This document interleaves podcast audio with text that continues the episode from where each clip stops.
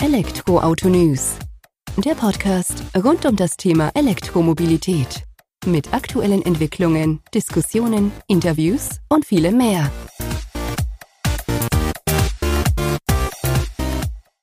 Servus und herzlich willkommen bei einer neuen Folge des Elektroauto-News.net Podcast. Ich bin Sebastian und freue mich, dass du diese Woche wieder eingeschaltet hast, wenn es rund um das Thema E-Mobilität geht.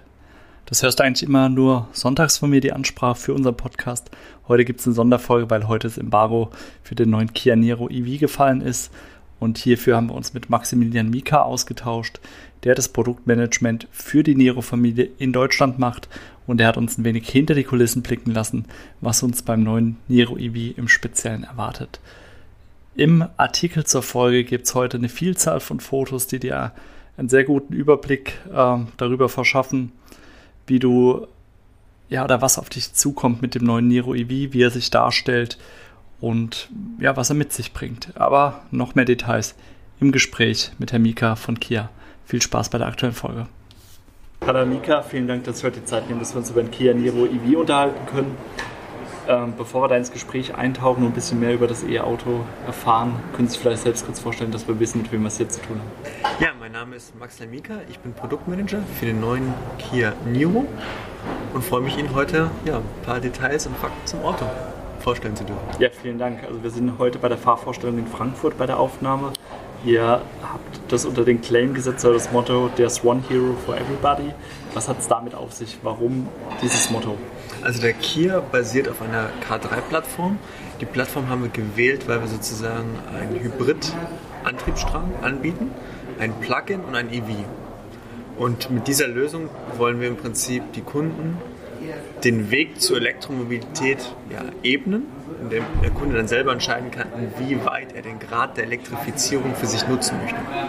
Okay, das leuchtet auf jeden Fall ein. Jetzt haben wir den Hybrid. Ähm, der bietet eine Unterstützung beim Start, würde ich sagen. Also der kommt rein elektrisch gar nicht so Sie weit. Sie können zwei bis drei Kilometer rein elektrisch okay. fahren. Ähm, aber klar, also Sie müssen nicht extern laden, haben keinen Stecker. Und das ist im Prinzip der, der einfachste Einstieg in die Elektromobilität, um da ein bisschen zu schnuppern.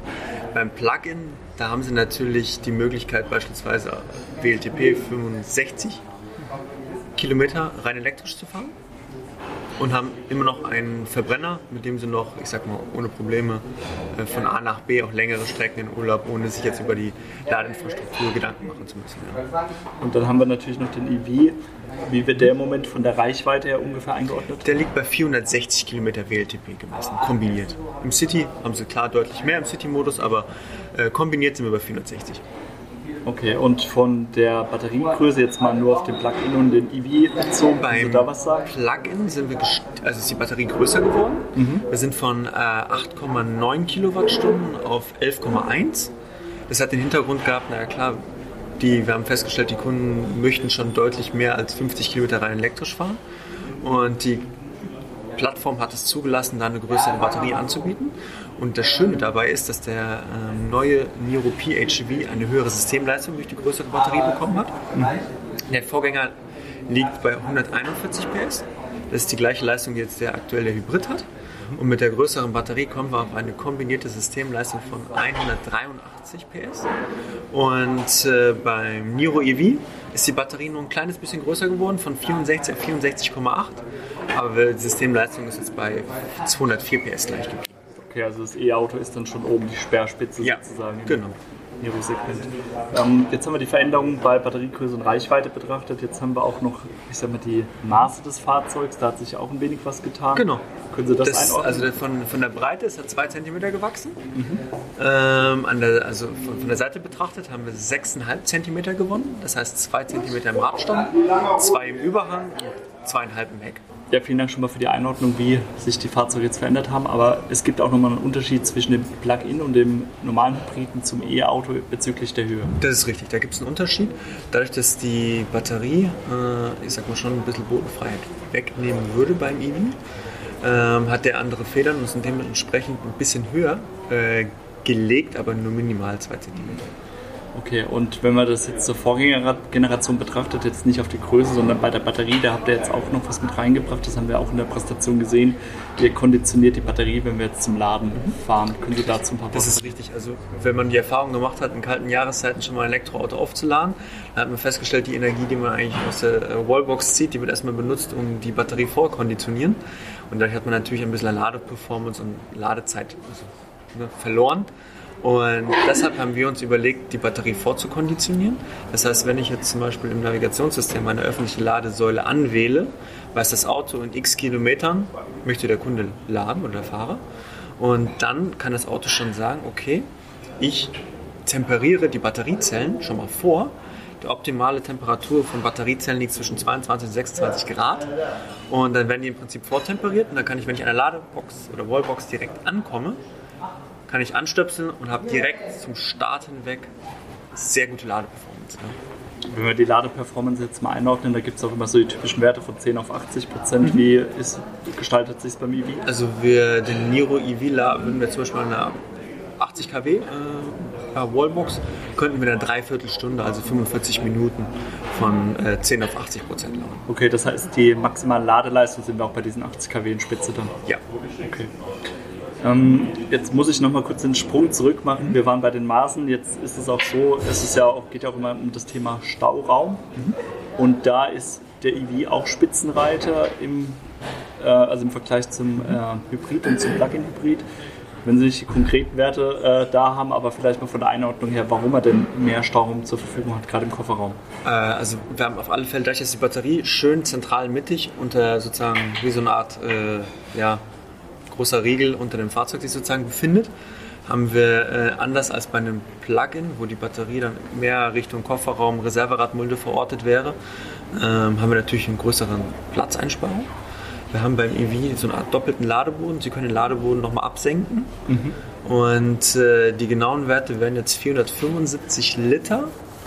Ähm, dann klar, wenn Sie umladen, haben Sie natürlich deutlich mehr. Aber worauf ich vielleicht noch ein Augenmerk legen möchte, ist, wir haben noch einen Frunk. Also das ist im Prinzip ein Wortspiel aus Trunk, Englisch für, für Kofferraum und F halt für Front. Und sie haben im Prinzip da, wo die Motorhaube ist, ein kleines Fach. Mhm. 20 Liter, können sie maximal 10 Kilo sozusagen beladen. Und da könnten Sie so beispielsweise die ganzen Ladeutensilien, Typ 2 Kabel, ECCB Kabel, können Sie da wunderbar verstauen und haben da auch nochmal 20 dazu gewonnen. Ja, vor allem fahren dann die Kabel nicht einfach irgendwo los im Kofferraum rum, sondern haben ja einen Platz vorne und die genau. Ladebuchse ist Die Ladebuchse ist direkt vorne, von daher das ist in unmittelbarer Nähe. Und äh, was auch noch sehr schön ist, was ich gerne darauf zu sprechen kommen möchte, ist, dass wir beim neuen Niro auch die Vehicle-to-Device-Funktion haben. Mhm. Das heißt, Sie können externe Geräte mit bis zu 3 Kilowattstunden laden. Beispielsweise, wenn Sie jetzt eine Fahrradtour machen mit einem E-Bike, könnten Sie zum Beispiel Ihr E-Bike ans Auto anschließen und dann würden Sie dem, der, dem Auto, dem Niro, sozusagen als fahrbare Wallbox so ein bisschen den Strom entziehen, könnten aber dafür dann mit Ihrem E-Bike dann problemlos ja, noch weitere Strecken fahren. Mm, und ja, also das, das, ist eine wunderschöne Technik, ähm, womit zum Beispiel auch, ja, wenn wirklich mal ein Elektroauto vielleicht mal liegen bleiben sollte, weil er zu wenig Strom hat, könnten Sie sogar den auch mit Strom versorgen. Sie müssten nur zwischen dem Adapter, das ICCB-Kabel sozusagen zwischenschalten, da würden Sie aber auch im Prinzip ein anderes Elektroauto aussetzen können. Ja? Das ist ja eine das wunderbare Sache. Ähm, jetzt genau. haben Sie E-Bike schon angerissen. Das heißt, ich kann mir aber auch einen Fahrradständer dran machen. Mittlerweile glaube ich auch einen Anhänger. Genau. Also die, die gebremste Anhängelast liegt bei dem Niro EV bei 300 Kilo und ähm, Entschuldigung, ungebremst 300 Kilo und gebremsten 750 Kilo. Das ist ja auch eine Entwicklung, weil beim Vorgänger war ja, soweit ich weiß, nur eine Stützlast für. Richtig, genau. Okay, also wird bestimmt auch interessant sein für den einen oder anderen Fahrer dann. Ähm, kommen wir mal weg von den technischen Fakten ein Stück weit hin zur Optik oder zum mhm. Exterieur. Mhm. Da habt ihr jetzt vorgestellt, rein auf Europa bezogen, unterscheidet sich für den deutschen Markt dann nochmal ein wenig ähm, hinsichtlich der Farbe. Gibt es ja verschiedene Varianten, einfarbig oder mit farbiger C-Säule. Können Sie das ein Stück weit einordnen? Ja, also Sie haben die Möglichkeit, klar, das Fahrzeug äh, in einer Wagenfarbe zu bestellen. Worauf wir äh, ein bisschen Wert legen, ist beim Niro die aerodynamische C-Säule. Aerodynamisch, weil dort ein integrierter Lufttunnel sozusagen eingearbeitet ist Und den haben wir jetzt einfach, ich sag mal, mit Farb, farblichen Elementen, das heißt jetzt zum Beispiel in dem äh, Silber Metallic oder in Schwarz, wollten wir diese aerodynamische C-Säule so ein bisschen hervorheben, dass es eben nicht nur eine C-Säule ist, sondern die kann auch was. Und die bewirkt zum Beispiel im Heck weniger Luftverwirbelung, das heißt, sie müssen tendenziell weniger die Heckscheibe sozusagen reinigen, das Heck ja, putzen ähm, und sie verbessern den CW-Wert. Und der liegt beim Miro EV bei 0,286. Das ist schon sehr gut. Sehr spannend, was man dann doch alles erzielen kann. Wenn wir jetzt ins Interieur reingehen, ich würde gar nicht auf so die Ausstattung an sich eingehen, sondern für mich wäre eher der Einsatz der nachhaltigen Materialien, wo ihr ja auch einen Wert drauf legt und wo ihr das E-Auto über den Antrieb auch nachhaltig denkt. Vielleicht haben Sie da ein paar Beispiele, worauf Kia da also, Wert legt. Ähm, wir können zum Beispiel, ich sag mal Nachhaltigkeit, ist so, würde ich zum Beispiel den ähm, Green Zone Mode erwähnen. Das ist zum Beispiel ein Modi, den kann man im, ja, in den Einstellungen präferieren, als Differenz festlegen sozusagen. Und dann würde der Niro, also beim E-Niro ist klar, oder Niro EV, der fährt immer elektrisch. Aber ja. jetzt zum Beispiel, wenn wir zurückkommen auf den äh, Plug-in oder Hybrid, ja. der kann ja beides, sowohl mit Verbrenner, also als Hybrid und äh, rein elektrisch mhm. fahren. Der würde sich zum Beispiel in Umweltzonen, je nachdem wie die Batterie das zulässt, ne, also wenn ausreichend geladen ist und so, ähm, würden sie zum Beispiel in Umweltzonen, im Wohnort, ähm, in Schulen, Krankenhäusern, je nachdem in welchen Orten, äh, rein elektrisch fahren. Das mhm. heißt, das Auto erkennt das, also klar über die Navigationsdaten beispielsweise, wenn ich zum Beispiel meinen Wohnort definiert habe im Navi, das merkt er sich alles. Und dann weiß er, okay, der nähert sich in der Zone, da fahren wir mal, wenn die Batterie es zulässt, elektrisch. Aber auch bei den Materialien war zum Beispiel uns wichtig, wenn Sie die ähm, Deckenverkleidung mhm. anfassen oder anfühlen, dann merken Sie, okay, da wurden sehr viel äh, Papierfaser mit eingearbeitet. Ähm, wir haben also nur Kunstleder, kein, kein Tier, keine tierischen äh, Lederprodukte mehr im Fahrzeug. Ähm, wir haben sogar ja, zum hohen Anteil Eukalyptusblatt in den äh, Sitzen sozusagen mit eingearbeitet, also eine Faser. Das nennt sich Tänzel. Ähm, vom Eukalyptusblatt ist sozusagen auch eingearbeitet in den Sitzen. Ja, das sind einfach mal ein paar Beispiele, wie wir auch das Thema ähm, ja, Nachhaltigkeit so ein bisschen spielen wollen. Ja, schöne Sache, was da auch für Möglichkeiten mittlerweile ja. dann tatsächlich gibt. Jetzt äh, starten alle drei Varianten noch dieses Jahr. Kommen jetzt auch schon Mitte Juli die Autohäuser, soweit ich es mitbekommen habe. Wie sind denn eure Absatzerwartungen dazu? Also wie wird sich ungefähr aufteilen auf rein elektrisch, Plug-in und Hybrid? Habt ihr da eine Aussage? Also wir gehen von einer Aufteilung von 70% EV aus, 20% PHEV und 10% Hybrid, also HEV dadurch, dass ja irgendwie noch unklar ist, wie, wie ja, unser Gesetzgeber die Förderrichtlinien so fürs nächste Jahr definiert, kann es sein, dass wahrscheinlich nächstes Jahr ein bisschen mehr Hybrid dazukommt, falls die Plug-in-Hybrid-Förderung entfallen sollte. Ansonsten, wenn die Förderung besteht, dann, dann werden wahrscheinlich PHEV klar vor, vor dem Hybrid liegen. Ja.